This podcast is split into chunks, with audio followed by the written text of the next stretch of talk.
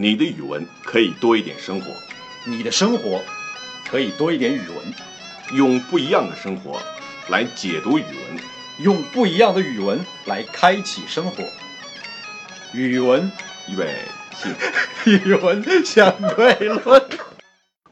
大家好，我是王旭。我是文勇。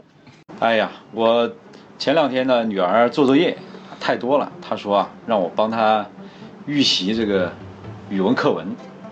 哎，我就帮他预习。他跟我讲了要求之后啊，我看他预要预习的这篇课文啊，叫《快乐的泉水》。嗯，我看完文章大跌眼镜啊。听这个名字还是挺活泼，挺是啊，快乐泉水多好啊嗯啊，很很适合这个小学小学二年级的孩子，对是吧？对。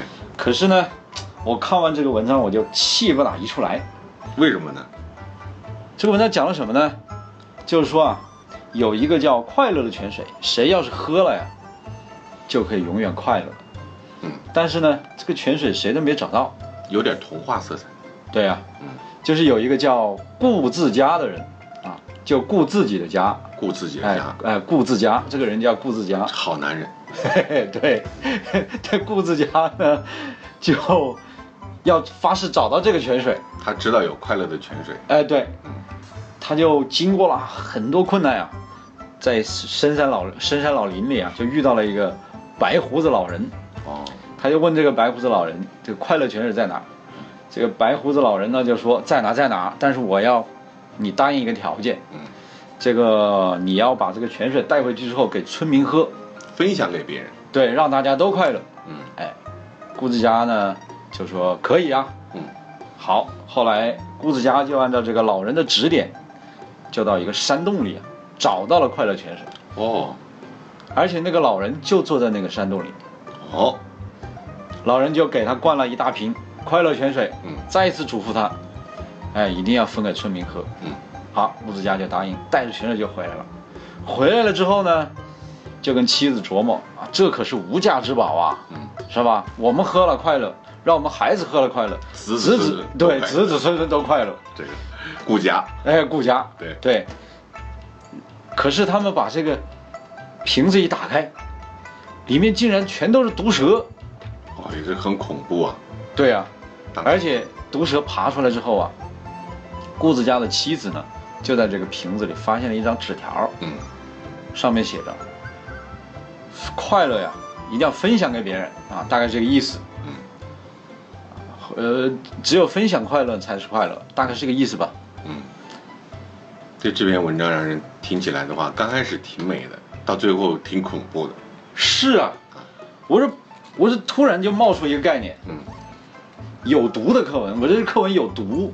哦，你为什么有这样的一个感受呢？我听起来觉得确实挺怪怪的。这篇文章是吧？对呀、毒在哪儿？尤其是对一个二年级的小孩子。首先呢，我就觉得这个文章，这也是典型的我们中国的那个课文呢一个毛病，嗯，说教。说教。对，它就是整个课文，它不能够一篇文章，它不能够从孩子的天性出发，让孩子有想象力，要让孩子有很多感受、感觉、体验，嗯而是他一定要告诉孩子一个成人认可的某一种道理，嗯然后最后的结果就是我要告诉你一个道理，就是这种摆着面孔说教，非常让人讨厌。就这个白胡子老头儿更像是更像是拿快乐泉水设的一个局。对呀、而而且且你说这个白胡子老头，我跟你讲，嗯，我觉得最讨厌的就是白胡子老头，为什么？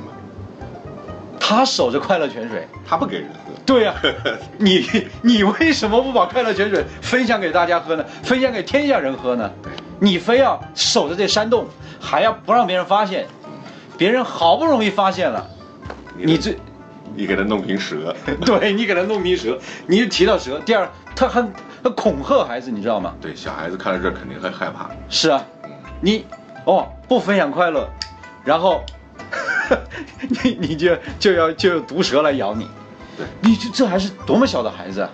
你不是吓唬孩子吗？这就是倒逼善良。是啊，你不善良，我要整死你！对这能逼出善良吗？对，善良不是从内心里发出来的吗？所以过去中国有句俗话叫做“棍棒底下出孝子对”，，同理。就是这样的。这个蛇就是棍棒，对，就是那个摆着说教面孔，一然后当然呢，他表现出一种好像很和善、很和蔼的样子，实际上就是拿着棍棒、拿着毒蛇吓唬孩子。如果这个故事反过头来，我们再假设一下，白胡子老头说：“你要答应我把泉水找到之后，跟这个村民们分享的话，我就不吓唬你。”然后在洞里发现这白胡子老头给灌了一瓶泉水，老头说：“一定回去要分享，要不分享我就让这个泉水变成蛇。”这个时候顾自家可能还会有点害怕，是啊，但是没有想到的话，顾自家嘛，他真正就是作为一个普通人，就是爱护自己的家人和孩子，是吧？对呀、从他的角度来讲，历尽千辛万苦，他没有错。对呀、顾自家，我觉得这三个字特别好。首先从那个编故事的人，我不知道谁写的啊，嗯，顾自家，顾自家写，他可能想到就是给这个人贴一个标签叫顾自家啊，他这里带着实际上就是一种讽刺，嗯，啊，不能只顾自家，对，但实际上顾自家有什么错啊？就从我们中国传统文化，齐家治国平天下，对。齐家还要放在前面呢，对，对不对？没有家哪有这个大的社会？对呀、他要改成顾大家。首先要顾自家，对一个人首先要自爱，对，不懂得自爱的话，无以爱他人。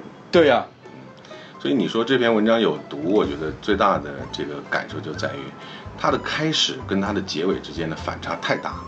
且莫说让一个二年级的小朋友来读，他会得到两种体验，一个是快乐的泉水，太具有童话的这种想象力了，真好玩。世间如果真有这个东西的话，我们一定要找到它。嗯，刚开始充满了美好的对热望和对向往，对对，结果到了最后发现的话，它却变成了一瓶毒蛇。恐怖片，吓坏了。这问题在哪儿？就在于老头儿两度提醒顾自家回去要分享。顾自家其实他也在分享，因为他并没有喝，他给了妻子和孩子，希望他的家人能够得到更多的快乐。那也就是说，在小家和大家的这个范畴里边，他采取了一个取舍。仅仅就是这个变这个变化的话，使得这瓶快乐泉水变成了毒蛇。那如果说这篇文章有毒的话，实际上我们表现来看的话，快乐的泉水变成了毒蛇，这本身就有毒，对，就是这个变化的跨度太大，太大了，完全接受不了。让人从美好的渴望变成了一种恐惧的害怕。对，那么另外一个有毒的话，我就感觉可能在这种刚才你说到了说教的这个本质是吧？这个跟什么《三字经》啊、《弟子规》啊、什么这个《增广贤文》呐，这个有什么太大的区别呢？就是中国的孩子其实是在很多的教化的这种策略面前，就是经历过的，并不是像你所说的一个美好的故事，让他产生对美好和善良的向往，把快乐与人分享的这种热望，而是完全是处在一个从泥胚到陶瓷一个被烧制的过程对，啊，不断的用一些教化的理念来去要求你该怎么做，该怎么做，该怎么做。这篇故事里边的话，有一个最大的一个特点就是美好的开端和恐怖的结尾，告诉你不这样做的话，我吓死你。对，而且现在有这个国学热啊，很多学校就开始背那个《弟子规》《三字经》，我非常的反感。这《弟子规》实际上并不是入流的正统的传统文化，哦，实际上是清代嗯。那些没有接受过正统教育的嗯。一批孩子，然后有一些这些文人就编给他们看的。实际上，当时真正接受正统传统文化教育的孩子根本不读《弟子规》，所以我就觉得现在的这个国学热啊，也要好好的反思一下。嗯实际上，我们传统文化里确实有很多精华，但是也确实有很多糟粕。你比方说现在这个“快乐要分享”这个话，嗯，从某种意义上来说，我觉得它有问题。怎么说呢？有些快乐没法分享，比如说我吃了这个糖，真甜真好，我不能吐出来给你吃，对我要是不喜欢吃糖呢，你怎么跟我分享这快乐？我就喜欢吃咸鱼。对呀、你喜欢种花种草，我喜欢打麻将，对，那我的快乐如何分享给你？你的快乐如何分享给我呢？所以快乐的分享一定要有志趣相同。对，而且快乐是一个，它它是一个个性体验很很独特、很强的一个一个精神体验。对它不是一个物质性的东西。对，说我有一块糖，我分给你；我我有什么好东西，我分给你，这是一种精神体验。没形没状，对呀、而且就像你刚才说，志趣相同，价值观要相同，这样这样的快乐才能分享。嗯，而且很多这种一种内心的一种隐秘的快乐，真没法跟人分享。我记得有一位著名的作家就曾经讲过，他说真正的幸福实际上是那种不可言说的小欣喜，说得好，对不对？那如果说每个人都能把自己内心的幸福和快乐张牙舞爪的给摆弄出来的话，我觉得用现在的一个最流行的词语叫做炫耀，嗯，或者说再中性一点叫晒，晒，叫你看现在朋友圈，哎，或者还有一个更加俗一点的词语叫显摆。从心理学上来分析，这种晒、秀、炫耀和显摆，恰恰是内证出了内心的这种虚弱、不自信和相对匮乏这种温暖的这种心态。说的太好了。而且按这样说啊，我们这个朋友圈的晒呀、那就是顾大家了，是吧？哎，那是顾大家。哎，我有快乐，我要分享出来，嗯是不是顾大家？但实际上，我们每个看朋友圈的都有个体会吧，看烦了吧？嗯是不是啊？晒你家孩子，晒你吃的菜，晒你到处旅游，看厌了，不想看了。对你的快乐是对我的一种伤害。对，这个的话就是恰恰刚才你说到了，如果这种晒拿出来的话，如果出发的目的是想跟人分享的话，其实你有没有考虑过，来去接受你这种信息和接受你晒的这些围观者，他们是不是真正从这个当中得到的是快乐？恐怕很多时候得到的是一种批评、反感，怀疑，对，甚至是 PK。嘿嘿对 PK，你今天把这瓶快乐的泉水变成了蛇，我就明天可以把它变成农药。所以在这个很多的呃，就是我们现代人来去学会分享的时候，其实往往有很大的一个残缺点，就是在于不知道别人对什么感兴趣，那么这个时候对别人的理解啊，往往就是缺失了针对性。刚才你所说到的，我如果得到了一瓶快乐的泉水，这瓶快乐的泉水的话，如果不是白胡子老头来去指引，我拿回村里去，历尽千辛万苦要去给人分享，那请问就是带来还有两种结果，一种结果呢就是大家欣然接受，确实都变得很快乐。比如说我们曾经也探讨过一个故事，呃，一位种稻子的这个稻农，他的这个稻种哈、非常优秀，然后的话，他每年收割之后把这个稻种分享给他的伙伴们，方圆这个片区所有的人的稻种的话，都会变得越来越优秀。那么这个稻种的传递，直接带来了他们这个片区的这个水稻啊，这个品质是越来越好。嗯，那么这才能达到一个共同的这种分享，因为大家都希望我们的这个稻子好，而且都希望能够得到好的稻种，是吧？把别人最想要的无偿的给别人，确认这是好东西。但是如果说这瓶快乐的泉水的话，拿给村民，是不是还会产生另一种想法？村民心想的话，既然这么好的东西，你为什么不留着呢？这就是社会心理个性差异发生了变化了。分享一定是要有对象的，所以在这个对象的面前，就刚才我们回到了谈到这个话题，你跟他说这篇文章的话有毒，这篇课文有毒，毒在哪里？缺乏前提，就是这个前提是大家都渴望得到快乐的泉水，或者说换一个主题是每个人都出去找，只有这个顾自家找到了。顾自家最后两种选择，一种选择是太珍爱这个泉水了，自己想给自己的家人留着，因为毕竟只有一瓶，不足以分给全村的人。那全村很多人的话，那不够分呢。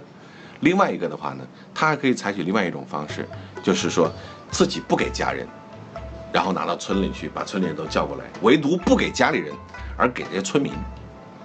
你觉得哪一种更合情合理一些？我觉得这可能就是拷问一个人存在真实性的这个话题了。而且我们这个传统文化里有这样的说法，叫“独乐乐不如众乐乐”。嗯，这实际上也可以看出我们中国传统文化里面有这样一种惯性，就是要宏大叙事，就是要用圣人心去绑架每一个每一个个体，大家都要有这种圣人心，你才是个正直的人。他对对一个一个一个个体的这种幸福感，对一个个体的这种存在感、尊严、个体的需求是漠视的，是不尊重的。所以我就觉得这个课文有毒。你觉得刚才所提到这个最核心的一点，我觉得说的非常明确。它的最大的毒的问题在于不承认自己的需求。对，他觉得这些好东西都应该首先给别人，一种全然的利他性。那么他自己去千辛万苦找了一圈回来之后的话，他没有要得到，他把它全部给了他的村民，这个合理吗？合情吗？这个如果对一个小孩子的话，如果反复的跟他来去讲解这样一个意思，他能懂吗？他赞同吗？这恐怕我觉得要打上一个问号。后来后来我问了孩子，嗯这个课文上了吗？老孩子说，这个课文要上好几天，哎，要反复讲。我觉得 从小就上这样的课文，我说这怎么得了啊？他脑子里最后都存存了些什么？现在我反观我们现在一些中学的这个作文，嗯，我们的很多作文都是这种说教的面孔，而且完全不合事理、不合情理，乱七八糟，太多这样的作文题了。我估计跟我们出题的老师恐怕也有关系，因为我们也是从小读这种有毒的课文长大的。所以这里边有两两个值得思考的问题，一个思考的出发点呢，就是 我们从小的话，通过语文的文章，对生活的认知，包括情感的总结，包括伦理道德的传承上，到底是不是该首先确立一个比较标准、比较完整的生态？就是说，在尊重个性需求的情况下，同样要启发他去照顾到周围人和别人的需求啊。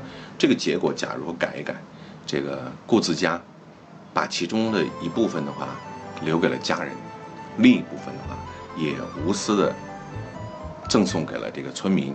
那换句话来讲，既然顾自家他能够千辛万苦的在深山里找到快乐泉水，相信这样一个历尽辛苦的人，他也会知道来时的路和去时的路。他为什么不能带领村民一起来去对呀、找到这个活水源头呢？对呀大家不都会很快乐那？白胡子老人根本没给顾自家这个机会啊，人 马上立马就变成毒蛇，别人还没有喝呢，是吧？还没有喝，是不是？马上就变成毒蛇，如果你能不能给他一个机会呢？嗯如果喝到全部都喝到自己肚子里，肚子里疼。你像这个很多的这个像济公济公传说里面，济公的故事里面就有很多，就是那种自私的人或者作恶的人，他当场就受到了惩罚。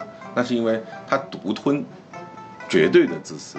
但顾思佳可能他自己也觉得委屈的地方在于，我没有喝，我只是想，这个泉水就一瓶不多，这是无价之宝，我得保留着给自己的妻子和孩子、子孙后代呀、对吧？对，所以这一点来讲，你要说顾思佳自私，顾思佳也并没有为自纯粹的自我，他只是也为他的家人，这个范畴层面不同，所以解决问题的方法应该多样性一点，就不要把它限定在这个 绝对的范畴之内。